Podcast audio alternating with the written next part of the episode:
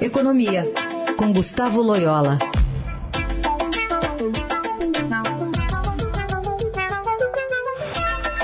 Oi, Loyola, bom dia. Bom dia. Bom, a gente está aí com o governo às vésperas das eleições abrindo uma torneira com a liberação de empréstimos para microempreendedores individuais, os MEIs, também micro, microempresas, empresas de pequeno porte. E tem uma meta, né? Liberar até 72 bilhões de reais até dezembro de 2024, só que mais da metade neste ano. Do ponto de vista da economia, como é que você vê? Pode ajudar? Bom, é, pode ajudar um pouco, né, Raíssa, mas não há nenhuma segurança de que esse valor total será liberado, porque isso demanda, é, isso, é, é vamos dizer assim, depende do, da disposição dos empresários, né, das empresas tomarem crédito e também dos bancos né, de ofertarem esses valores, porque é, há um, um, certo risco de crédito envolvido em, em, que, em que pese as garantias aí do BNDES. Né? Então, assim, ah, não, não, não, não, se pode tomar como ah, já dado esse valor todo de liberação. Né? E o, o, lamentável também é que esse, esse tipo de, de linha que esteja sendo usado justamente no, no período eleitoral, né, com propósitos aí de ajudar a, a candidatura é, do presidente da República. Né? Isso, isso realmente é negativo, porque vai representar uma pressão muito grande para a abertura dessas linhas nos bancos oficiais, né?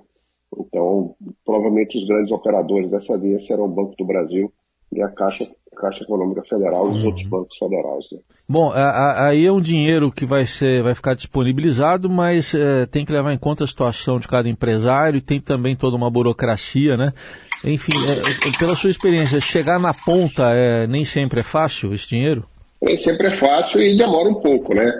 Se, então, as linhas estão começando a ser liberadas agora, final de agosto, demora um tempo aí para adquirir uma, uma, certa velocidade, um volume maior, né?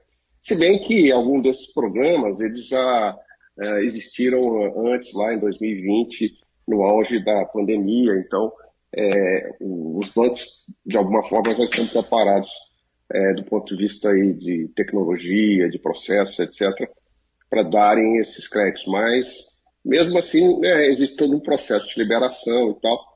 E pode ser que surta aí algum efeito sobre a, a economia é, ao longo do quarto trimestre do ano, né? Mas, é, como eu disse, isso não é algo aí que a gente deve tomar já como certo, pelo menos para o último é, trimestre desse ano. Pode ser que talvez o ano que vem os reflexos sejam um pouco mais positivos, né? Tá certo. Bom, Loyola, a gente está aí no começo ainda da campanha eleitoral, oito dias, nove dias, menos de duas semanas da campanha de rua. Eu queria uma, uma avaliação sua inicial sobre uh, o que está se falando de economia. Está uh, com foco na economia, por enquanto, essa campanha eleitoral, ou está meio desfocado do assunto? Ah, eu acho que está um pouco desfocado, né? Assim, é, pelo menos que se vê até agora. E, o que se vê, num, de uma maneira geral, não é nada bom, né? A gente vê aí muitas promessas de aumento de gastos, né, de programas e tal, mas nem, ninguém ainda apresentou um programa que tenha alguma consistência do lado fiscal, né?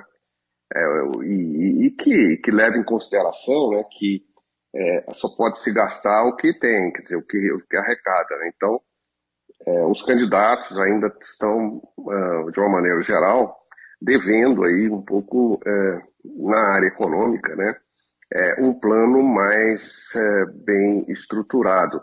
Né.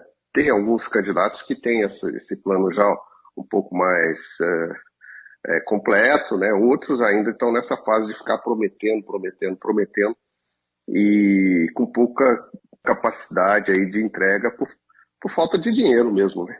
Tá aí, análise da economia, sempre às quartas-feiras com o Gustavo Loyola aqui na Rádio Dourado. Obrigado, até semana que vem. Até semana que vem.